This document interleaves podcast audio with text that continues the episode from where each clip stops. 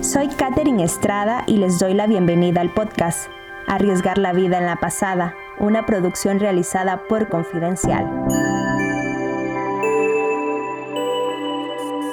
Hoy les contaré la historia de Norma Sarabia, una nicaragüense que fue asesinada en la frontera entre Nicaragua y Costa Rica. El cruce irregular entre ambos países ha aumentado, especialmente a raíz de la pandemia.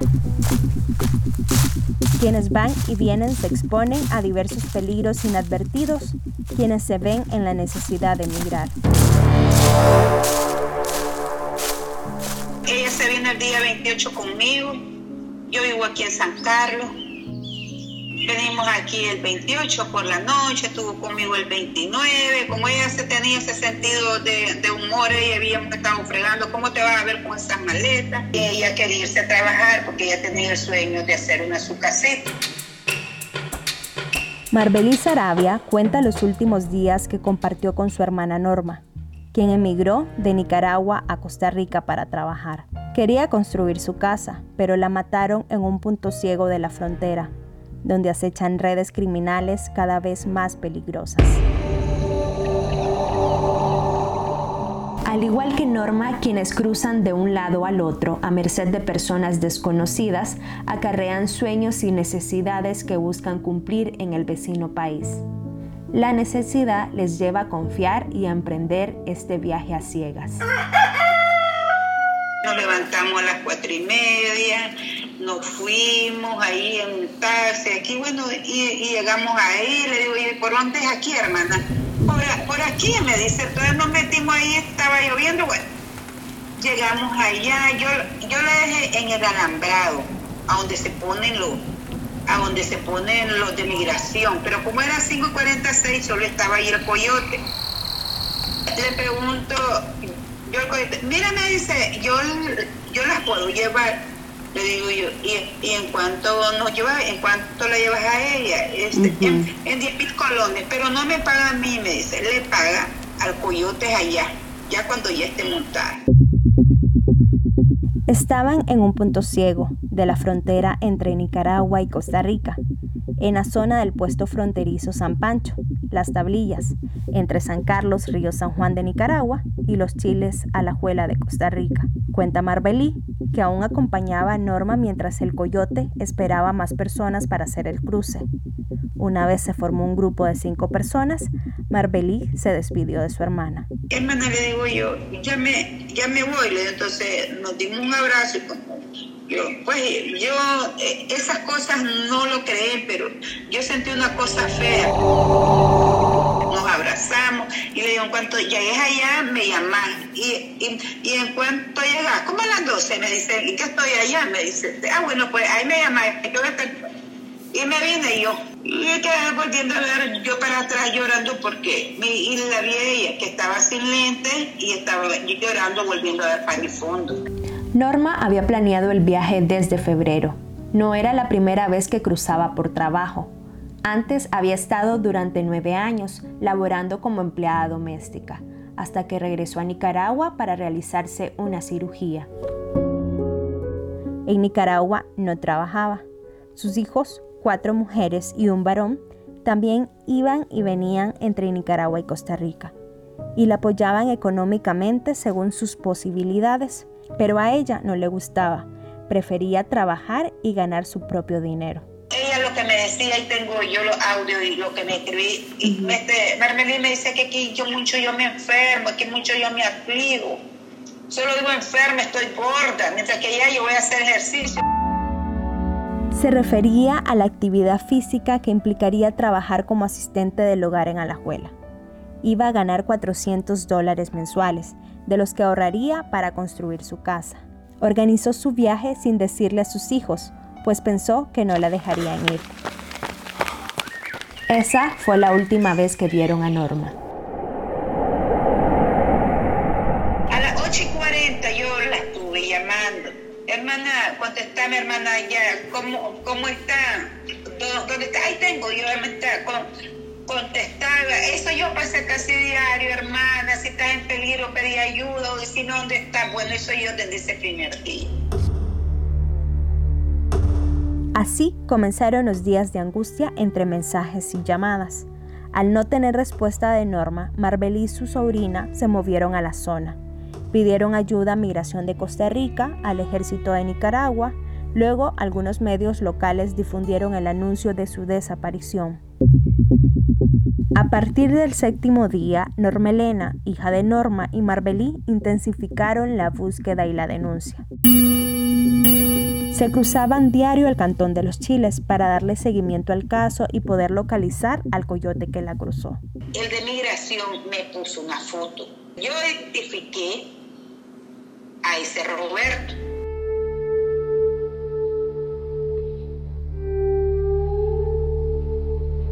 El domingo 11 de abril apareció la ropa de Norma.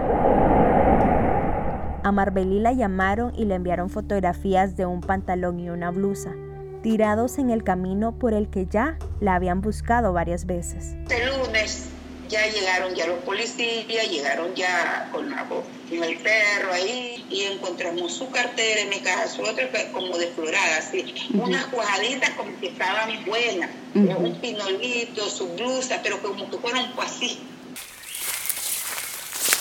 El 13 de abril se sumaron 30 personas que llegaron desde Boaco a reforzar la búsqueda. Fueron ellos, junto con miembros del ejército, los que hallaron el cuerpo sin vida. Tras 14 días desaparecida, encuentran a Norma en el sector llamado Reserva Esperanza Verde, en el cordón fronterizo a 4 kilómetros de la línea imaginaria en territorio nicaragüense. En medicina legal se confirmó que el cuerpo que se encontró es de doña Norma Rosa Sarabia Rugama. Se está pidiendo precisamente a la Interpol y a las autoridades de Costa Rica que se ubique, se capture y se entregue a Nicaragua el sujeto Roberto Reyes Sequeira, quien es el principal sospechoso de este hecho criminal que ocurrió en el sector La Ceiba, Reserva Esperanza Verde, cuatro kilómetros, a cuatro kilómetros de la línea fronteriza Nicaragua-Costa Rica. Fue parte del comunicado de prensa que leyó Rosario Murillo, vicepresidenta de Nicaragua, el 14 de abril. El examen forense practicado en Managua arrojó que Norma murió producto de asfixia mecánica. Lo que escuchamos de fondo fue lo que se vivió el 28 de abril. En ese momento se dio la entrega de Roberto a las autoridades nicaragüenses en San Pancho, Las Tablillas, el mismo lugar donde Marbelí vio a su hermana por última vez. Roberto Reyes fue remitido a la Dirección de Auxilio Judicial en Managua y es acusado por tráfico de migrantes, asesinato y robo agravado. Las autoridades costarricenses informaron que en 2013 había sido sentenciado con pena de seis años por venta de drogas.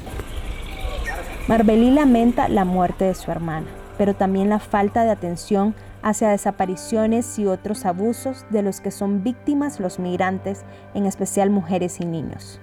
Después de lo que vio durante la búsqueda de su hermana, Marbelí cree que ahí operan redes peligrosas, personas mafiosas y otras cómplices.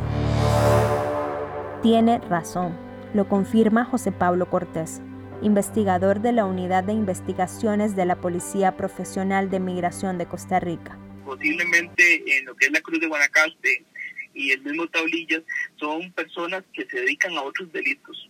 Entre ellos podemos estar hablando que se dedican al narcotráfico, se dedican al contrabando de mercancía y eh, como su principal ganancia el tráfico ilícito de migrantes, tienen que cruzar ríos, montaña, eh, van a estar expuestos a que también dentro de esa misma ruta sean asaltados eh, por la misma organización o por otras organizaciones que están cobrando algún tipo de llamado peaje.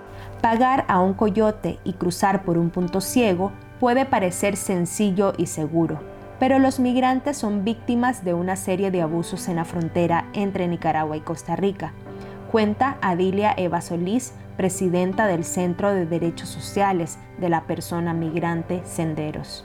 Hay muchísimos reportes de violencia sexual, eh, de exigencia hacia las mujeres como forma de pago en el trasiego. Ese es el mayor peligro, eh, incluso a las niñas y niños. Otra situación que nos reportan mucho, que los propios coyotes al cruzarlos los dejaron abandonados o bien que les robaron. Que les robaron todas sus pertenencias y los dejan sin un centavo y los dejan eh, en las carreteras o en los caminos a su suerte. Cortés agregó otros riesgos, como la trata de persona, cuyas principales víctimas son mujeres. Les dan un bolso lleno de droga para que lo crucen, les dan dinero para que eh, los se los en sus partes íntimas y también crucen esta frontera. Los coyotes cuentan con el silencio y abusan de las necesidades de sus víctimas, aunque el costo por cruzar a un migrante es de 10 mil colones, es decir, 16 dólares, el negocio se ha vuelto lucrativo por la cantidad de la demanda. En un puesto puede estar cruzando 500 personas de manera ilegal a 10 mil colones en un día. Es, es, es exagerado, ¿verdad? Además, cobran a los migrantes en dependencia de su nacionalidad y trayecto. A los migrantes extracontinentales que inician su travesía desde África o Asia, pueden llegar a cobrarle hasta 15 mil dólares en total. ¿Cómo está la pasada? Es una pregunta constante en los grupos de redes sociales en que interactúan los micas en Costa Rica, que planean cruzar la frontera de forma irregular. Hay como, como, una ingenuidad, o sea, ingenua la gente, se va, son gentíos, este, allí en esta son gentíos. O sea, esa gente, desde que ingresa a ese naranjal, esa gente ya es vulnerabilidad. Se refiere Marbelí a la cantidad de nicas que van y vienen entre los dos países por numerosos puntos ciegos existentes en los 309 kilómetros de frontera. Los cruces irregulares son muy frecuentes y han aumentado tras el inicio de la pandemia, comenta Dilia.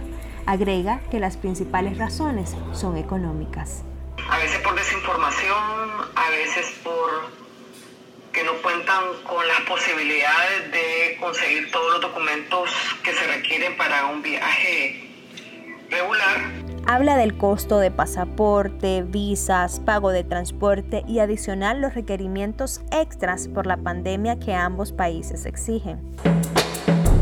La muerte de Norma expone lo que arriesgan quienes no ven más opción que emigrar de forma irregular pero además refleja por qué lo hacen, por reunirse con sus familias en busca de estabilidad, por seguridad, por un trabajo para lograr una aspiración básica como construir una casa en la cual vivir sus últimas décadas de vida. Tenemos derecho a no migrar, tenemos, tenemos el derecho a, contar en nuestro país con las condiciones necesarias para no tener que salir de esta manera, eh, ni por razones de política ni porque nos persigan por nuestra manera distinta de pensar. Hace énfasis en los cientos de miles de nicas que han salido de su país a buscar empleo y al reciente flujo de decenas de miles que huyeron de la crisis sociopolítica que inició en 2018. También debería de haber una mayor protección y, una mayor, y un mayor acceso a los procesos de regularización.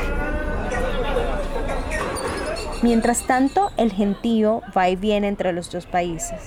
Entre peligros inadvertidos, arriesgan la vida en la pasada. Mi hermana ya falleció, ya mi hermana ya no, ya no está. Tiene que ser algo serio, algo bilateral entre el gobierno tico para que ver, yo no sé qué, de qué manera va a ser ahí para que se regule esa situación ahí de vulnerabilidad, que están muchas personas, muchas mujeres que están vulnerables ahí porque las pobres se van sin saber los riesgos. Entonces es, algo que se tiene que, ver ahí para evitar la muerte.